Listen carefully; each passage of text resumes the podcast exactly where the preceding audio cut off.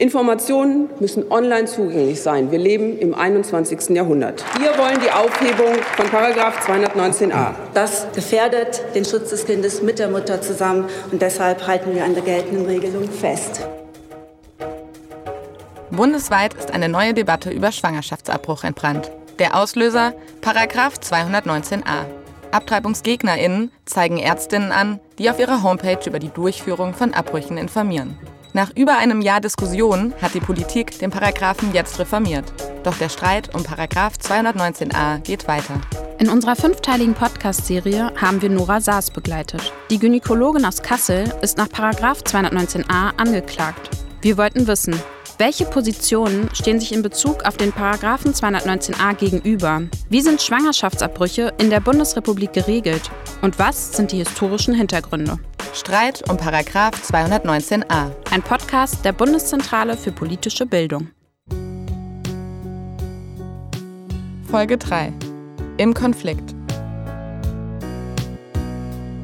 In den letzten beiden Folgen haben wir gelernt, dass nach 218 Schwangerschaftsabbrüche grundsätzlich rechtswidrig sind und nur in Ausnahmefällen straffrei. Der Paragraph 219a verbietet, dass Ärztinnen, die einen Abbruch durchführen, darüber öffentlich informieren. In unserer dritten Folge wollen wir herausfinden, was bedeuten diese gesetzlichen Regelungen für Ärztinnen? Was für Frauen, die einen Schwangerschaftsabbruch vornehmen wollen? Dafür sprechen wir mit Andrea Redding, der Geschäftsführerin der Organisation Donum Vitae, die Schwangerschaftskonfliktberatung anbietet. Sie hält im Werbeverbot für den Abbruch einer Schwangerschaft fest. Wir fragen auch bei der Juristin Ulrike Lemke nach, die dringenden Reformbedarf sieht. Und wir sind wieder bei der angeklagten Ärztin Saas.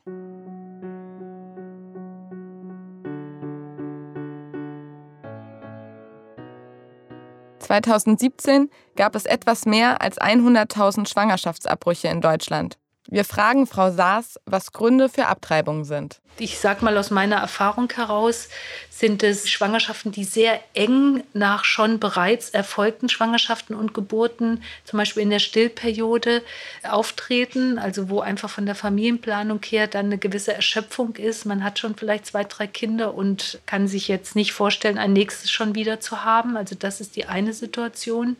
Die andere ist ein Versagen von Verhütungsmitteln geplatztes Kondom, nicht rechtzeitig genommene Pille danach, auch Schwangerschaft mit Spirale, auch zum Beispiel Schwangerschaften in Trennungssituationen, in unklaren Partnersituationen. Und das Problem, dass es immer wieder Frauen gibt, das wäre die letzte Gruppe, die ungewollt schwanger werden, wo einfach das Geld nicht da ist für Verhütungsmittel. Wie läuft das nun genau, wenn ich als schwangere Patientin zu ihr in die Praxis komme und noch unsicher bin, ob ich das Kind bekommen oder abtreiben will?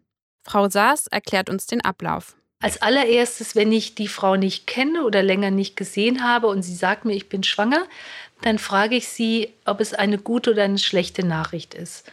Und wenn sie dann sagt, sie weiß es nicht genau oder es ist eine schlechte Nachricht, dann sage ich zu ihr, dass wir uns dann jetzt erstmal auf das Sachliche konzentrieren und die notwendigen Schritte einfach tun und das ist natürlich der Ultraschall zuerst, weil man einfach gucken muss, in welcher Woche ist die Schwangerschaft und ob es überhaupt in der Gebärmutter ist.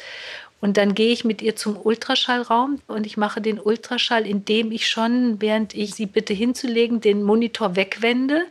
Und dann mache ich den Ultraschall und sie muss aktiv sagen, dass sie das sehen will. Es gibt auch keine Geräuschkulisse mit Herztönen. Ich mache dann schnell die Untersuchung, um meine Fragestellung zu beantworten. Und dann ist die Ultraschalluntersuchung abgeschlossen und ich gehe rüber, berichte ihr kurz zusammengefasst, was ich gesehen habe und dass es in der Zeit wäre, dass auch noch ein medikamentöser Abbruch ginge oder ein operativer, berate sie darüber. Und dann ist halt dann die Frage, ob sie schon bei der Beratung war oder nicht. Manche waren ja schon bei der Beratung, kommen dann zu uns oder ich erkläre sie dann auf, dass sie zu einer der anerkannten Beratungsstellen gehen muss, die wir hier in Kassel haben. Dann gebe ich ihr Informationen darüber mit der Wartezeit von drei Tagen, die dazwischen liegt, zwischen Beratung und Schwangerschaftsabbruch. Die Schwangerschaftskonfliktberatungen sind also wichtig für die derzeitigen Regelungen von Abbrüchen. Als schwangere Frau, die abtreiben möchte, brauche ich nämlich eine Bescheinigung, dass ich dieses Gespräch geführt habe. Und Ärztinnen dürfen die Abbrüche nur durchführen, wenn die Patientin den Schein von einer anerkannten Stelle vorlegt. Diese Beratungen der Schwangeren in einer Not- oder Konfliktlage sind unter 219 im Strafgesetzbuch festgeschrieben. Anerkannte Beratungen werden in Deutschland sowohl von konfessionslosen als auch von kirchlichen Trägern angeboten. Neben dem großen deutschlandweiten Verbund Pro Familia ist auch Donum Vitae in der Schwangerschaftsberatung und Schwangerschaftskonfliktberatung tätig. Donum Vitae ist ein bundesweit tätiger Verband. Nach eigenen Angaben führen die BeraterInnen des Verbandes die Gespräche ergebnisoffen und zielgerichtet für das Leben. Geschäftsführerin Andrea Redding erklärt uns ihren Ansatz und bezieht sich hier auch auf das Urteil des Gesetzgebers. Die Beratung muss ergebnisoffen sein, das ist ganz wichtig. Die Frauen dürfen nicht gedrängt werden in die eine oder die andere Richtung. Und gleichzeitig aber hat sich der Gesetzgeber verpflichtet gesehen, ähm, zielgerichtet für das Leben einzutreten. Und das bedeutet für unsere Beratung, dass wir dem Ungeborenen eine Stimme geben in dieser Beratung. Also das ungeborene Kind im Bauch der Mutter hat ein Lebensrecht, genauso wie die Frau ein Selbstbestimmungsrecht hat. Und diese zwei Rechtsgüter stehen mindestens einmal gegeneinander. Man könnte sogar sagen, dass das Recht des Ungeborenen über dem Selbstbestimmungsrecht der Frau läge. Das hat das Bundesverfassungsgericht auch einmal festgestellt. Aber sagen wir mal, die stehen gegeneinander, diese beiden Rechtslagen. Dann ist es ja so, dass die Frau in der Lage ist, sich und ihre Bedürfnisse zu verbalisieren und das Kind ist es nicht. Und deshalb heißt zielgerichtet für das Leben zu beraten, eben auch dem Ungeborenen eine Stimme zu geben, es quasi als Partei in der Beratung auch mit einzuführen. Nicht im Sinne, ein schlechtes Gewissen machen zu wollen oder manipulieren zu wollen, was die Entscheidung angeht, sondern ähm, auch für die Frau diese besonders vertrackte Situation der körperlichen Einheit der Konfliktpartner, ähm, dem gerecht werden zu können. Frau Redding erwähnt das Schwangerschaftskonfliktgesetz. Wir fragen bei Frau Lemke nach, Professorin für öffentliches Recht und Geschlechterstudien, wie Schwangerschaftsberatungen in Deutschland eigentlich gesetzlich geregelt sind. Was genau sagt Paragraph 219? Der 219 Strafgesetzbuch sagt, die Beratung dient dem Schutz des ungeborenen Lebens. Die Frau soll zur Fortsetzung der Schwangerschaft ermutigt werden. Man soll ihr helfen, eine verantwortliche und gewissenhafte Entscheidung zu treffen. Der Frau muss bewusst sein, dass das Ungeborene ein Lebensrecht hat und dass ein Schwangerschaftsabbruch nach unserer Rechtsordnung, so steht es im Paragraphen, nur in Ausnahmesituationen in Betracht kommen kann. Das ist kongruent mit dem Urteil des Bundesverfassungsgerichtes äh, aus den 90er Jahren wo das Bundesverfassungsgericht, und das ist gar nicht so allgemein bekannt, gesagt hat, mehrfach, das hat es auch schon in den 70er Jahren gesagt, aber in den 90ern nochmal, dass es eine Austragungspflicht der schwangeren Frau gibt. Also die Beratungsstellen müssen sozusagen die Frau äh, deutlich darauf hinweisen, dass sie diese Schwangerschaft austragen soll.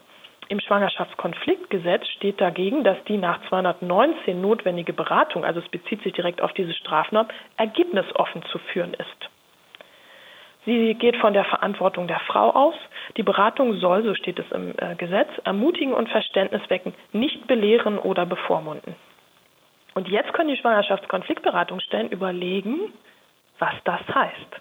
Das ist verwirrend und auch widersprüchlich. Verwirrend ist auch, dass es Schwangerschaftsberatungen in katholischer Trägerschaft gibt, die überhaupt keinen Schein ausstellen.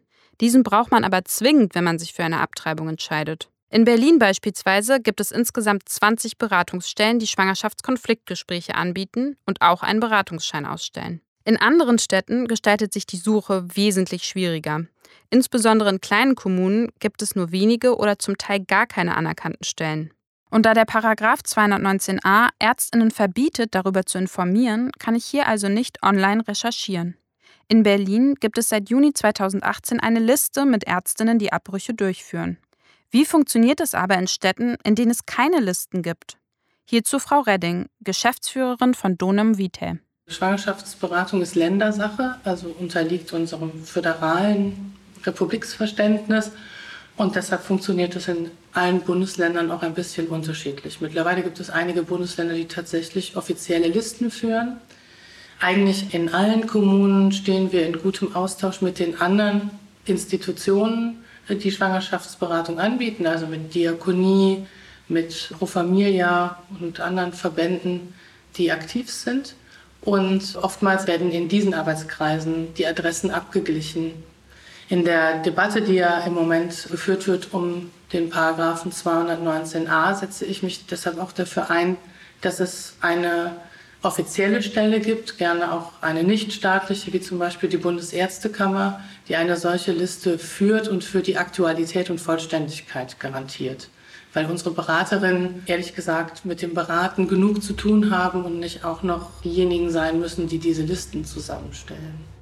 Die Juristin Ulrike Lempke sieht darin einen Widerspruch zu Erfahrungen von Betroffenen. Da ist eine gewisse Unklarheit in den rechtlichen Vorgaben, was jetzt diese Frageliste der Ärztinnen und Ärzte angeht. Ich möchte aber darauf hinweisen, dass die Vertreterin des Bundesverbandes der Beratungsstellen Donum Vitae in der Bundestagsanhörung im Juni die Argumentation vertreten hat, dass Ärztinnen und Ärzte nicht öffentlich auf Schwangerschaftsabbrüche hinweisen müssen, da die Beratungsstellen diese notwendige Information geben. Die steht in einem großen Widerspruch zu den Erfahrungsberichten Betroffener, die sagen, dass sie in bestimmten Beratungsstellen, insbesondere in Bayern, entweder gar keine Informationen über Ärzte und Ärzte erhalten, die Abtreibung machen, oder sehr, sehr selektive Informationen. Aus diesem von Ulrike Lempke genannten Grund fordern Träger wie etwa Pro Familia die Abschaffung des Paragraphen 219a.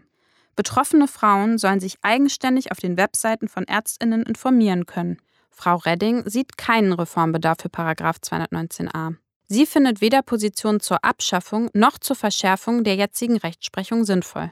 Ich fände es schön, wenn sowohl die Pro-Choice als auch die Pro-Life-Seite und Donum Vitae versteht sich weder auf der einen noch auf der anderen Seite, wenn all diejenigen dazu kommen zu sehen, dass wir da wirklich eine gute Lösung im Sinne der betroffenen Frauen und auch im Sinne der ungeborenen Kinder haben. Und wenn wir zu dieser Lösung stehen und sagen, es ist ein hochambivalentes Thema, aber es bringt nichts dafür, demonstrieren zu gehen und es bringt nichts, dass einer lauter schreit als der andere, sondern das ist ein unlösbarer Konflikt und jede Frau, die schon mal da drin gesteckt hat, die weiß, dass es unlösbar ist. In der nächsten Folge beschäftigen wir uns mit den Positionen der zwei großen gegensätzlichen Pole Pro-Life und Pro-Choice. Wir schauen uns den Marsch für das Leben und den Aktionstag für sexuelle Selbstbestimmung an und sind auch wieder bei Nora Saas in der Praxis.